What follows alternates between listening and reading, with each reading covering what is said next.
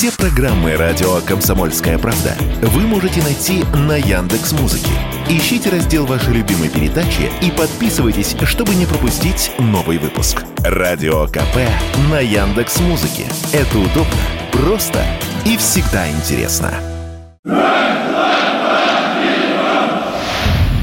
Как Сердюков пытался развалить армию. Спецпроект о самом спорном министре обороны. Часть первая. Для встречи слева на Караул! Принимает парад министр обороны Российской Федерации Анатолий Сердюков. Традиционно машина, принимающего парад, движется к центру площади из Спасских ворот Кремля. Назначение Сердюкова министром обороны произошло при Путине. Виктор Баранец, военный обозреватель «Комсомольской правды». Именно при Путине встал вопрос о том, что Министерство обороны получает горы денег на перевооружение но оружие почему-то получает горсть. В Кремле стали разбираться, что происходит, где утечка, где в этом гигантском мешке военного бюджета дыры, и вдруг стали находить, что, в общем-то, очень много утекает по пути из Минфина и так далее, растекается по неким лицам, которые сидят на этих финансовых потоках.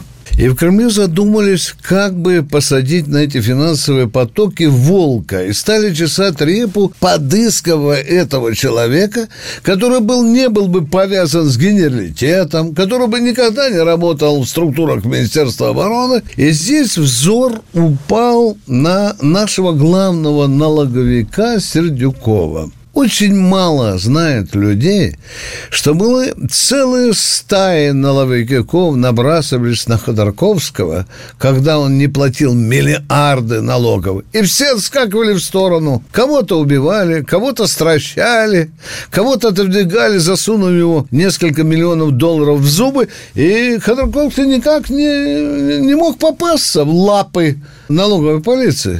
А вот Сердюков это сделал он уложил его на нары, ту колонию, где Ходорковский вскоре стал шить кальсоны и трусы и перчатки. За это полагался очень серьезный бонус. Это понравилось в Кремле. Вот где у нас есть сторож, волчара, который также будет контролировать финансовые потоки. И в качестве бонуса Сердюков получил должность министра обороны, потому что военный бюджет в огромных процентах уходил в прорву. Просто он куда-то пропадал тогда. Сердюков начал наводить порядок. Как он наводил, это уже другой вопрос. Слово стороне защиты.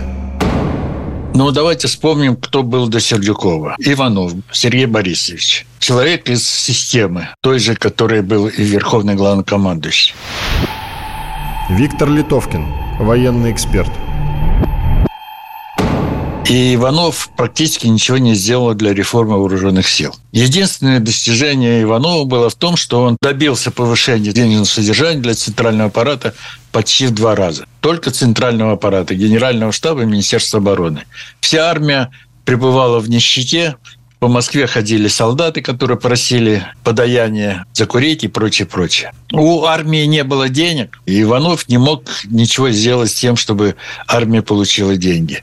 Армия была резко сокращена по сравнению с советским периодом, когда там 4,5-5 миллионов у нас было в вооруженных силах людей в погонах. Сократили до полутора миллионов, но вся структура, вся организация была советская, требовала огромных денег на свое содержание. Денег никто не давал. Поэтому, видимо, кто-то посоветовал Верховному главнокомандующему для того, чтобы исправить положение в вооруженных силах, надо было назначить министра обороны человека абсолютно ничего не понимающего в вооруженных силах и поставить ему задачу проводить э, всякие реформы для того, чтобы сократить весь этот груз, который на армии висел, добыть деньги для армии и Видимо, кто-то ему посоветовал Анатолия Сердюкова. Давайте не будем забывать, что Анатолий Сердюков был не простым человеком, да, он был зятем вице-премьера господина Зубкова. Господин Зубков был член совета директоров «Газпрома», второй человек после Миллера в «Газпроме». Поэтому, да, вот кто-то сказал, что это толковый парень, что он вот на налогах хорошо себя проявил, давайте мы его в армию назначим, он там наведет порядок. Президент дал ему карт-бланш на наведение порядка. Сергей Иванов – это ФСБшник. Худо-бедно он имел звание генерал-лейтенанта. Анатолий Матвейчук, военный эксперт, главный редактор информагентства «Анна Ньюс». При всей разнице военной службы и службы ФСБ мы были определены единым понятием, это кодексом чести советского офицера и взглядом на развитие оборонно-промышленного комплекса и армии в целом. Ведь при всей, вы понимаете, разнице должностных обязанностей мы все равно взаимодействовали по защите нашего Отечества. То есть генерал Иванов воспринимался ну, достаточно просто и терпимо. И я понимаю, что на либеральной тусовке где-то там в верхах было принято решение поставить человека управляемого, и который смог бы решить проблемы армии. Проблема заключалась в чем? Армия существовала, но это была огромная советская армия, которая требовала на себя огромное количество денег. Я понимаю так, что нужно было создать в свете тех модных веяний, которые тогда и шли уже в нашем верхнем эшелоне власти, о том, что противника у нас нет. Но, собственно говоря, зачем нам нужно иметь массовую армию? Нам достаточно иметь небольшую, компактную, подвижную армию, которая может выполнять определенные функции. Эти функции сводились именно к борьбе с терроризмом, борьбе с внутренними какими противниками. Для внешнего противника эта армия не предполагалась. Но дело в том, что вот сама генеральская среда среда, которая была тогда у власти военной, препятствовала реализации этого плана. Я думаю, ее назначили с точки зрения чисто коммерческих функций удешевить армию и провести абсолютную возможную реформу, которая бы позволила ну, создать какой-то новый облик армии. Фрагмент из единственного интервью Анатолия Сердюкова газете «Коммерсант» после ухода с должности министра обороны. Когда я в феврале 2007 года вошел в кабинет президента, президент мне сказал, есть такое мнение, что вы должны занять пост министра обороны. Для меня это было, сказать неожиданно, это мало. Шок, потому что я никакого отношения к армии не имел, кроме как служил срочно. Конечно, президент объяснил, с чем это связано. С экономикой, с финансами. Вот этими проблемами должен заняться человек со стороны – Часть вопросов, организационные, финансовые, правовые, были мне понятны. Что касается военных дел, я сразу попросил Академию Генерального штаба организовать мне курсы. И 8 месяцев с 6 до 10-11 вечера изучал новую для меня науку. Каждый день. Потому что в любой момент может позвонить верховный главнокомандующий и спросить, скажем, о системе БУК, дальность, скорость, высота, технические параметры. Я должен ответить. Не скажешь же, дайте мне время, я посмотрю справочник.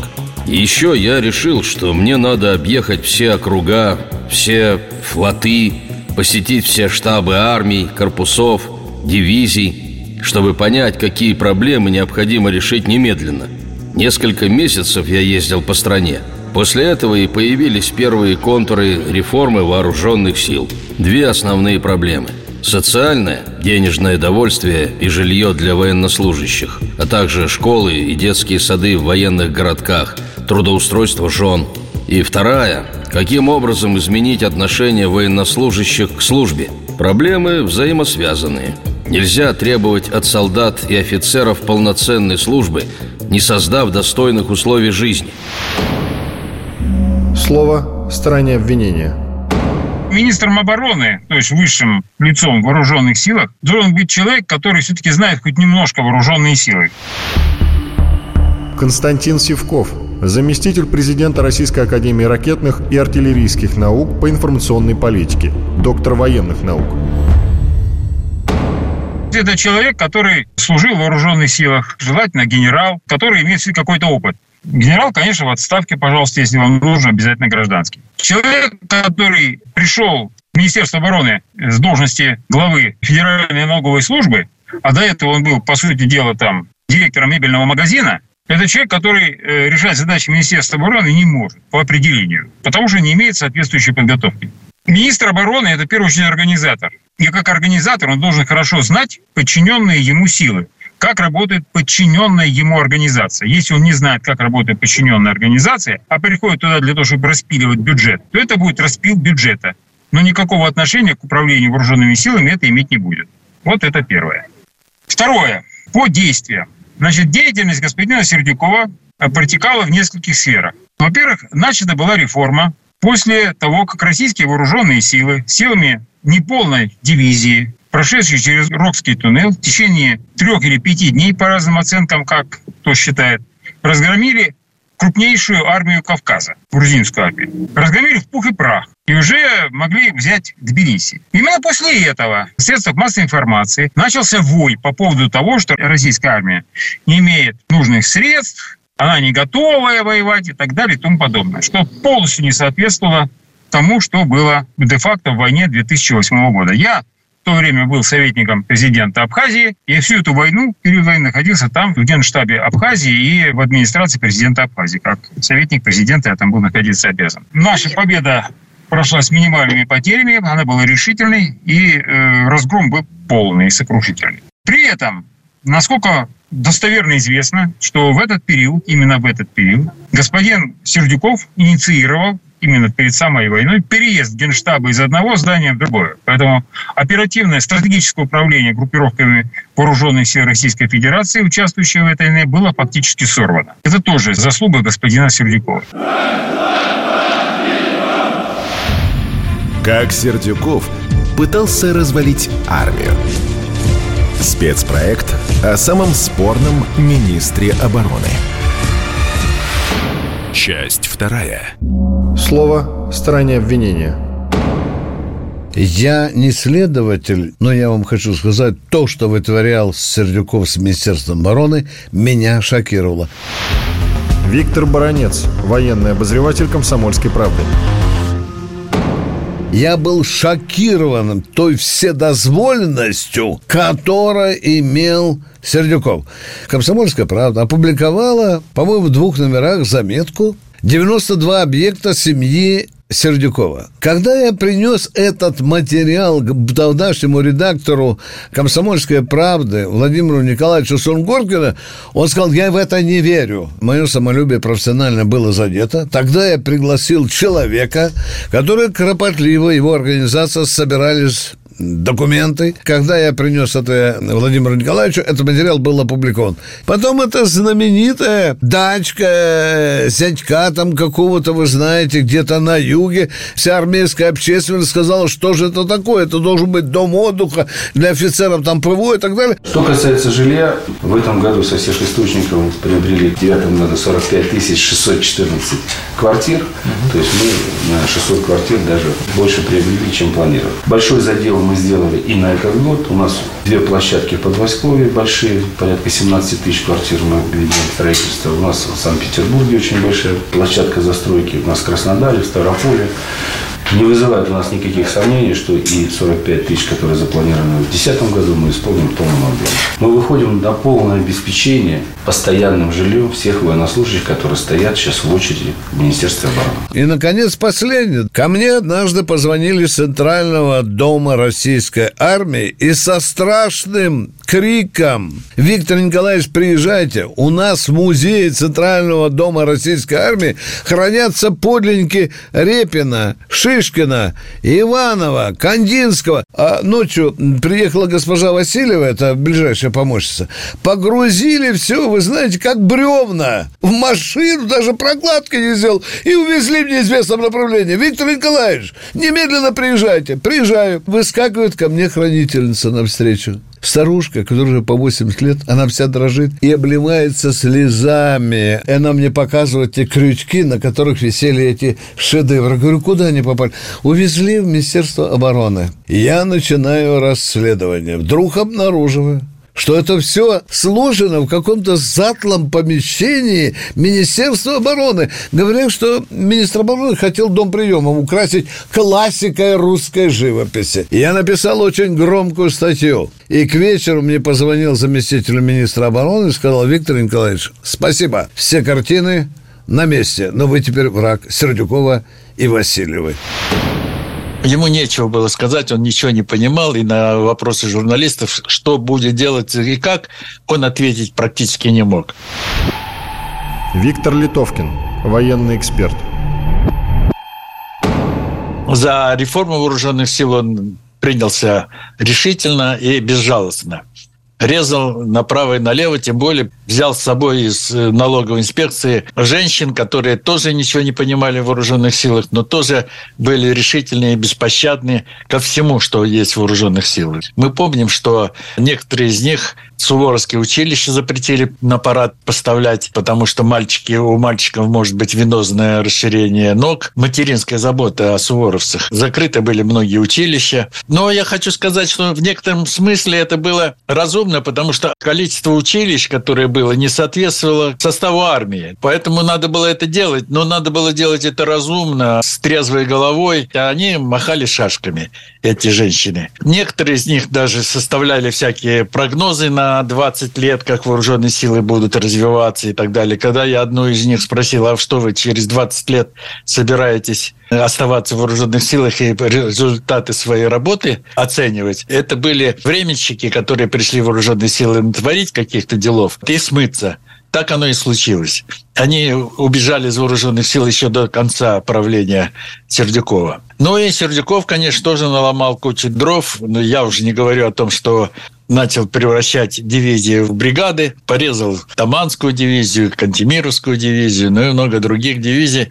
Но, с одной стороны, было, конечно, по той концепции того времени, тяжелая дивизия, конечно, была неповоротлива, но, тем не менее, вот так вот бездумно это все делать, махнул шашкой, и все это было, конечно, неразумно. И мало того, что неразумно, с одной стороны, даже преступно. Господин Сердюков немедленно начал реформу. Константин Сивков, заместитель президента Российской Академии ракетных и артиллерийских наук по информационной политике, доктор военных наук. В организационном отношении эта реформа сводилась к следующим направлениям. Первое. Уничтожение систем тылового технического обеспечения практически во всех сферах и заменой их на так называемый аутсорсинг. Под аутсорсингом понималось использование для обеспечения вооруженных сил Российской Федерации гражданских коммерческих структур, которые должны обеспечивать тыловое техническое обеспечение. Если говорить с точки зрения исторической, то это возврат где-то примерно к 15 веку. Была армия, и командующие этими армиями использовали всевозможные гражданские фирмы, которые поставляли вооруженные силы продовольствия, порох там, и так далее и тому подобное. Второе направление господина Сердюкова – это то, что в организационном отношении он начал приводить с посылки отчасти господина Макарова. Я его не считаю ни товарищем, ни даже офицером. Он был начальником генерального штаба. Вооруженные силы, организационную структуру вооруженных сил с дивизионной на бригадную основу. Бригады – это э, формирование, которые всегда в рамках серьезной войны решают задачи обеспечивающие или вспомогательные. Основа же сражений всегда возлагалась на дивизии. Тем самым была подорвана организационная основа способности наших вооруженных сил вести самостоятельные крупномасштабные боевые действия. Третье. Кадровое направление. В кадровом отношении деятельность Сердюкова началась с массового увольнения наиболее подготовленных кадрового личного состава. Около 200 тысяч офицеров – Напомню, в тот период численность российских вооруженных сил составляла около миллиона ста тысяч человек. То есть большая часть наиболее подготовленного офицерского корпуса была изгнана из вооруженных сил в течение короткого времени. Увольнялись люди в званиях от полковника, генерала до майора и даже капитана. В первую очередь, наиболее подготовленный костяк вооруженных сил. Тем самым была подорвана возможность российских вооруженных сил, в первую очередь, наиболее важным офицерским звеньям. Слово стороне защиты. Фрагмент из единственного интервью Анатолия Сердюкова газете «Коммерсант» после ухода с должности министра обороны. Со стороны я мог пригласить юристов, финансистов, медиков, менеджеров. в каких-то узких направлениях. А остальные – это все внутренние кадры. Как я подбирал себе единомышленников? Весь 2007 год я ездил и выслушивал доклады, выступления – присматривался к офицерам. Если офицер понимает, почему возникла проблема и сознает, что нужно сделать, если офицер живет службой, если ему не безразлично происходящее в армии, то милости просим в команду. Что касается генерала Макарова, я взял его личное дело посмотрел, как он служил, где служил. Он прошел путь от ротного до командующего округом и заместителя командующего сухопутными войсками, то есть знает всю службу. И служил не в Арбатском военном округе, а в Сибири. На Балтике командовал береговыми войсками. Иными словами, у него есть опыт службы и в сухопутной составляющей, и в морской составляющей. И все учебные заведения окончил с золотыми медалями. Так что и неплохая теоретическая подготовка. А главное, Макаров желал изменить армию в лучшую сторону, чтобы она соответствовала тем требованиям, тем задачам, тем угрозам, которые сейчас есть. Я ведь сам был солдатом и считал, что прежде всего нужно офицеру создать комфортные условия для службы, а потом уже предъявлять какие-то требования. Надо обо всем подумать. Мы понимали, как устроены вооруженные силы, и вот эта социальная часть в Соединенных Штатах – Германии, присматривались к опыту стран, где служат в не очень комфортных условиях. В Швеции, допустим, или Финляндии, где есть очень холодные регионы. Но надо было уложиться в бюджет, который нам выделен. Конечно, хорошо бы повсюду иметь новенькие военные городки с супермаркетами, универмагами, современными кинотеатрами. А как это сделать реальностью? Например, создавать большие военные базы поближе к крупным городам – чтобы использовать уже существующую инфраструктуру. Когда военнослужащим начали платить приличное денежное довольствие, то они стали интересны и местным властям. Люди с деньгами дают толчок развитию города. За 22 с чем-то лет, которые произошли после развала Советского Союза, так и не была стройно выстроенная теория построения новой российской армии. Анатолий Матвейчук, военный эксперт, главный редактор информагентства «Анна Ньюс».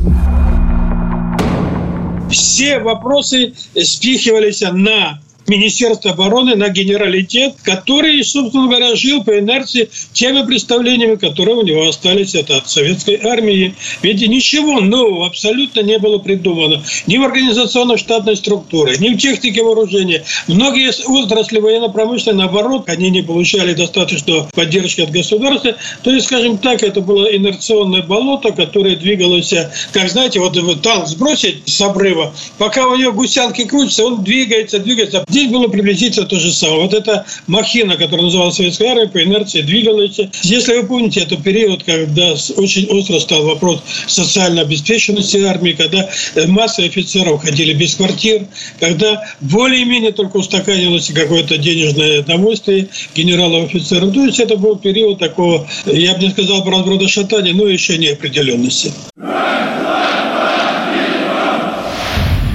Как Сердюков пытался развалить армию. Спецпроект о самом спорном министре обороны. Часть третья. Слово «стороне обвинения».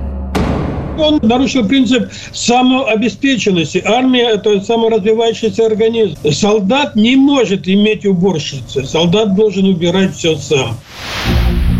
Анатолий Матвейчук, военный эксперт, главный редактор информагентства «Анна Ньюс».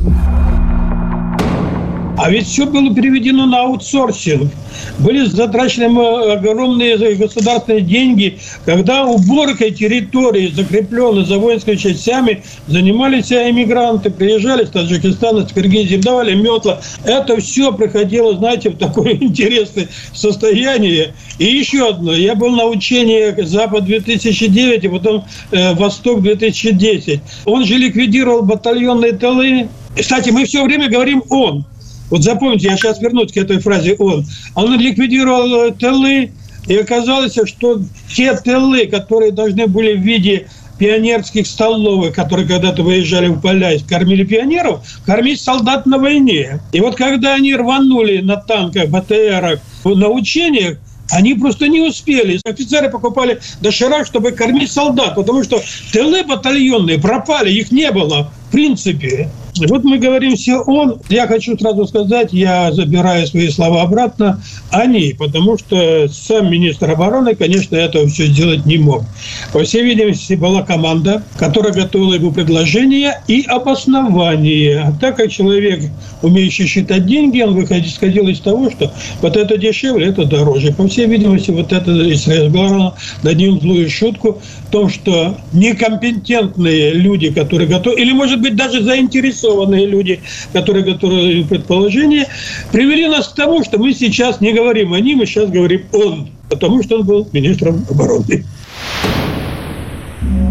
Слово стороне защиты. Он освободил армию от несвойственных ей обязанностей. Виктор Литовкин, военный эксперт. Солдаты перестали мести плац, копать канавы, начали заниматься боевой подготовкой. Кстати, мало кто вспоминает, что первые тревоги, вот такие проверка боеготовности вооруженных сил, это началось при Сердюкове. Мало кто вспоминает, что при Сердюкове солдаты стали служить один год. Мало кто вспоминает, что именно при Сердюкове денежное содержание офицеров во всех войсках было увеличено в два, два с половиной, в три раза. А до того наши лейтенанты получали меньше, чем бабушка в метро. Оклад лейтенанта лейтенанта был 13-14 тысяч, бабушка в метро получала 25. А лейтенант отвечал за личный состав в количестве 30 человек, за веренную ему боевую технику, оружие и так далее. Эту тенденцию поломал именно Сердюков. Мало кто вспоминает, что именно при Сердюкове офицеры наши начали получать жилье по разным направлениям. Кто сертификаты, кто ипотечная накопительная система, кто получал э, денежные компенсации за жилье. И очередь бесквартирных офицеров сократилась со 150-170 тысяч до 60 тысяч. Этот процесс начал Сердюков. При Сердюкове офицеры, которые служили в московском гарнизоне, э, должны были уйти на пенсию. Их отправляли как бы в резерв, составлением их на должности, и они получали за звание и за должность, да, и за выслугу лет. Но они уже не служили практически. Их не могли уволить, потому что не могли представить им квартиру. Потому что сертификат э, был оценен э, по постановлению правительства со средней цене по России. Ну, условно говоря, 40 тысяч квадратный метр в рублях. Ну, а в Москве цены не были меньше 250-300 тысяч за квадратный метр. Поэтому в Москве никак не могли решить эту проблему. И я знаю многих офицеров, которые чуть ли не по 15-20 лет были за штатом, числились в вооруженных силах, но уволить их не могли. И они устраивались на гражданке, работали где-то в каких-то заведениях, но получали одновременно еще и получку в Министерстве обороны. Все это, конечно, заслуги э, Сердюкова, но надо понимать еще, когда многие наши граждане, с которыми вы будете беседовать, будете говорить о преступлениях Сердюкова, почему его не привлекли к уголовной ответственности за то, что он натворил так, я хочу сказать, что у него была серьезная отмазка. Когда его вызывали в Следственный комитет и в суд, он показывал документы, на котором стояли подписи «Согласен, согласен, согласен, согласен». Поэтому это не была реформа не только Сердюкова, то, что делал Сердюкова, это еще и была реформа тех э, людей, которые сидели в Кремле. Фрагмент из единственного интервью Анатолия Сердюкова газете «Коммерсант» после ухода с должности министра обороны. Ни я, ни центральный аппарат Министерства обороны не делали ничего, что не было утверждено Верховным. Да мы и не имели права это делать. План реформирования вооруженных сил несколько раз обсуждался на Совете Безопасности. Президент провел несколько совещаний и председатель правительства. Я уж не говорю, сколько было межведомственных совещаний. Мы методично объясняли, что нужно и почему. Все соглашались. Понимаем, но сейчас не время. Давайте через год, через два. Когда шла речь о денежном довольстве, мой заместитель, Любовь Куделина, говорит, ну, если выбьем повышение на 10-15%, это будет победа. Я ответил, да у нас инфляция в этих параметрах. Мы должны поднять хотя бы в три раза. Она, это нереально. Но в среднем мы зарплату офицерам подняли больше, чем в три с половиной раза. У нас на момент начала реформы не было единой системы учета нуждающихся в жилье. В каждой дивизии свои списки. Офицер меняет место службы и на новом месте вновь становится на учет. Естественно, тебя ставят в конец очереди, если ты, конечно, не командир дивизии. Мы сделали единый электронный реестр нуждающихся в жилье. Это, естественно, усложняло для нас работу. Но все стало абсолютно прозрачно. А ведь натолкнулись на сопротивление. Повсюду были комиссии, и председатели этих комиссий, секретари, которые там рулили, манипулировали очередью, категорически возражали против электронной очереди. Вот по таким причинам реформу не принимала определенная часть управленческого корпуса. Но мы в первый год построили 20 тысяч квартир и раздали. На следующий год 50 тысяч квартир. Очередь на треть сократилась за один год, а копилась она много десятилетий. Понятно, что люди уже начинают по-другому относиться. У нас в вооруженных силах было 22 800 военных городков. Если вы миллион военнослужащих разделите на 23 тысячи, то увидите, что на один военный городок приходится чуть более 40 человек. А там как минимум два КПП, на которых должны одномоментно находиться два солдата. Солдат не хватало даже для того, чтобы ходить в караул. Есть большая армия. Но чем она занята? Офицер либо дежурный по парку, либо дежурный по части, либо готовится к дежурству, либо отдыхает после него, за исключением, конечно, космических войск, которые постоянно несут боевое дежурство. А когда же заниматься боевой подготовкой, осваивать новую технику? Я уж не говорю о том, чего стоит такое огромное хозяйство. Слово стороне обвинения – Сердюков начал проводить политику ликвидации, по сути дела, российского военно-технического суверенитета. Константин Сивков, заместитель президента Российской Академии ракетных и артиллерийских наук по информационной политике, доктор военных наук. Тогда была предпринята попытка навязать нам так называемые универсальные десантные корабли французского производства «Мистраль», которые ни с точки зрения оперативного предназначения, ни с точки зрения боевых возможностей, ни с точки зрения технической вот ни в коей мере не вписывались в структуру нашего флота. И для нашего флота с военно-стратегической и оперативной точки зрения были абсолютно не нужны, поскольку эти корабли были предназначены для действий далеко за пределами границ нашей страны. Далее, нам внедрялись иностранная боевая техника, такие как боевые машины «Рысь», она же фирмы века, боевые машины пытались закупить у итальянцев колесные так называемые танки, кентавры, хотели закупать в массовом порядке. Одновременно закупалось иностранное стрелковое вооружение, иностранные закупали средства связи и разведки одновременно на этом фоне. Был поставлен крест на разработке и принятии на вооружение танка Т-95. Танк Т-95 по своим боевым возможностям был не просто равноценен, он должен был превосходить то, что мы сегодня называем под танком Т-14 «Армата». Вот такая машина должна быть. Это была машина действительно нового поколения.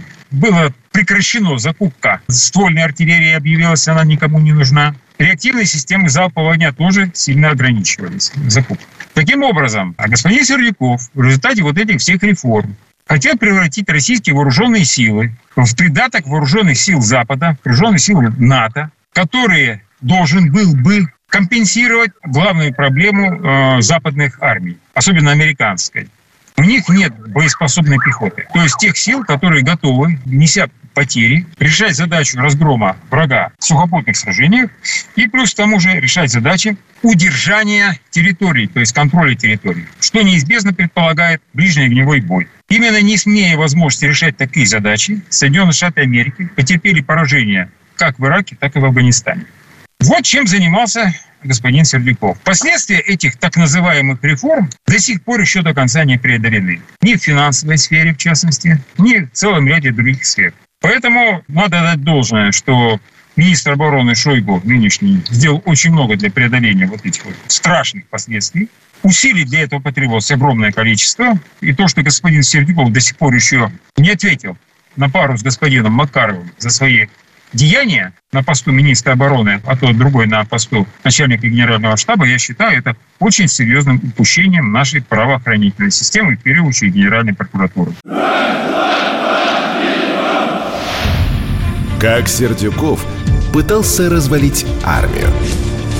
Спецпроект о самом спорном министре обороны.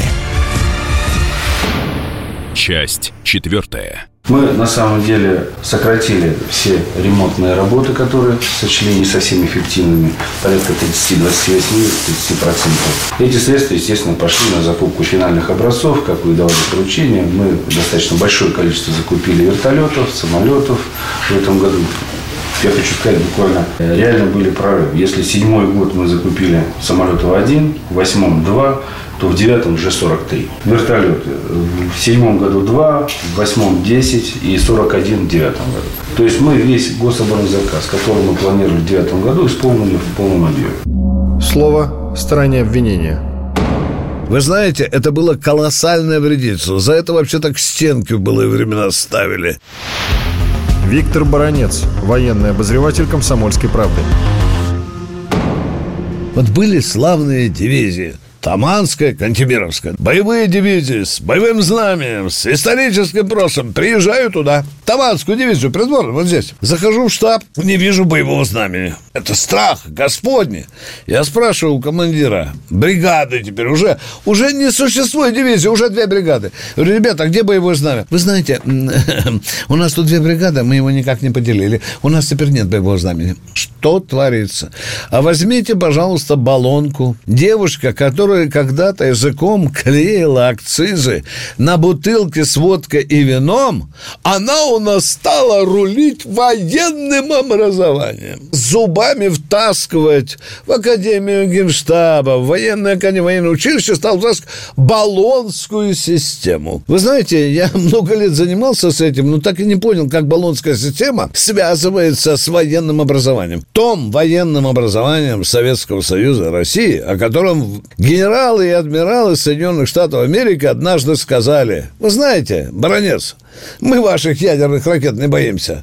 Мы больше всего боимся вашего военного образования. Стройная система военного образования была построена не при Советском Союзе, она была выстроена при царской России. Анатолий Матвейчук, военный эксперт, главный редактор информагентства «Анна Ньюс». Имелось э, так называемое начальное военное образование, среднее военное образование и высшее военное образование в виде академии и в виде академии генерального штаба. Это была стройная система, выстроена на ней. Основа, конечно, возлагалась это обучение понятия военно-политических задач, строительство вооруженных сил, развитие техники вооружения. Это была целая школа, целое направление. Так вот, тут стал вопрос такой, зачем это все надо? Высшее образование у нас в стране одно – его дают специализированные высшие учебные заведения. Университеты, институты, военные училища. Да и военные училища зачем мне надо? Давайте мы их сделаем институтами. Курсы выстрела были расформированы, Академия Фрунзе была расформирована, ведущие Академии родов войск и служб были уничтожены, вместо них были созданы шестимесячные курсы. То есть звено оперативного управления армией, оно вывалилось напрочь. Тут схватились за голову и сказали, что это что-то не то, надо что-то быстро восстанавливать. Быстро восстановили. Бывшая Академия Фрунзе стала общевойсковой академией, которая включила в себя инженерную академию, бронетанковую академию, кучу военных училищ, и тут еще нашелся один умник, который назвал это все военно-учебный научный центр, Общевойсковая академия вооруженных сил Российской Федерации. И стал еще один очень интересный момент. Этим моментом я столкнулся сам лично. Читая лекцию в одном из э, потоков бывшей бронетанковой академии на курсе иностранных слушателей, ко мне подошел генерал-майор эфиопской армии и задал вопрос, господин полковник, а где Академия Фрунзе? Ну, я ему как смог объяснил, что Академия Фрунзе у нас прошла реорганизация, ее сейчас нету. Теперь она называется Общевойсковая Академия Вооруженных сил Российской Федерации. На что он мне ответил? У нас министр обороны окончил Академию Фрунзе. Начальник генерального штаба окончил Академию Фрунзе. Я тоже приехал учиться в Академию Фрунзе.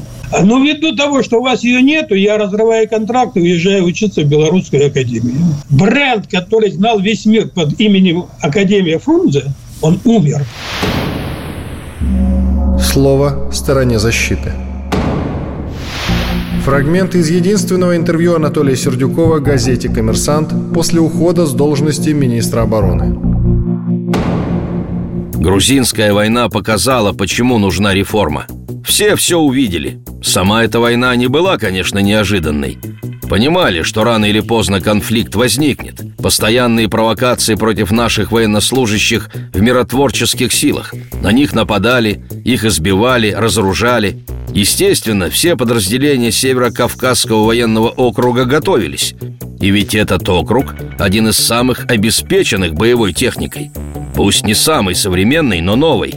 Но во время боевых действий нам пришлось каждые 20-30 километров располагать ремонтные подразделения, чинить технику, чтобы она могла двигаться дальше. Мы понимали, что вооружение, которое у нас есть, прослужит максимум еще 10 лет. Вот почему появилась программа вооружений до 2020 года. Конечно, у нас, как у заказчика, было желание побыстрее получить современное оружие, а промышленность физически не может. Конфликт интересов. Они пытались как можно дольше продавать то, что давно производят, а мы стремились как можно быстрее закупить современное оружие. И мы сделали несколько серьезных шагов в сторону производителя.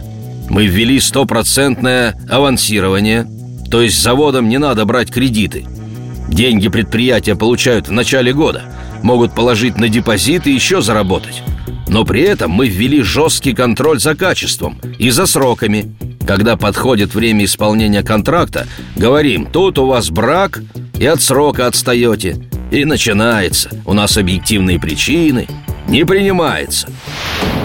Я далек от мысли, что министр обороны руководит спецоперацией. Руководят все-таки офицеры и генералы генерального штаба. Виктор Литовкин, военный эксперт. Вообще, министр обороны – это политическая фигура. Надо понимать эту простую истину. И возлагать на министра обороны ответственность за проведение тех или иных операций, считаю, что это неправильно. Это не его задача. Он должен обеспечить материальную, политическую, ну и всестороннюю поддержку этой операции. А о том, как проводить эту операцию, должны заниматься профессионалы этого дела. Вот начальник генерального штаба, там Суровикин, там все остальные, главное оперативное управление и прочее, прочее. Сердюков, кстати, не вмешивался в деятельность генерала армии Макарова, который руководил генеральным штабом и предлагал э, Сердюкову те или иные варианты военной реформы, и Сердюков с ним соглашался, если Макаров был достаточно убедителен. Кстати, вот очень любопытная деталь. Когда Сердюков Пескова сняли с должности, назначили министром обороны Шойгу, где-то через две или три недели в Академии Генерального штаба прошло коллегия Министерства обороны, где приступает президент, и одно из заявлений президента в выступлении на этой коллегии было в том, что не надо шарахаться от проведения реформы ни вправо, ни влево, надо продолжать то полезное, что было сделано до сегодняшнего дня. Поэтому тут адвокатом Сердюкова выступил еще и Владимир Владимирович Путин в тот момент. Слово стороне обвинения.